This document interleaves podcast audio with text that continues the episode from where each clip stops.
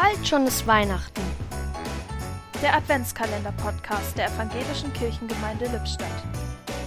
Heute mit Roland Hosselmann. Ob ich in Bethel war, in Tübingen, in England, in Berlin oder in Münster, immer bin ich Weihnachten nach Hause gefahren. Ein Arzt kann ein falsches Bein abschneiden, ein Jurist kann Unrecht sprechen und ein Pfarrer kann das Wunder der Weihnacht zu einer Alltagstrivialität verkommen lassen.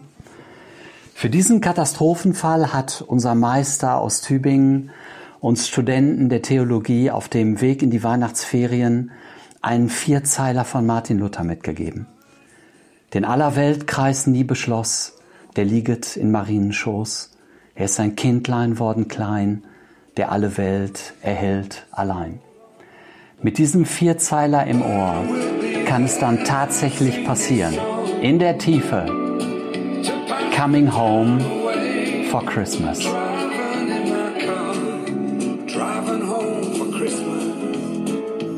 Ein Türchen öffnete heute Roland Hosselmann.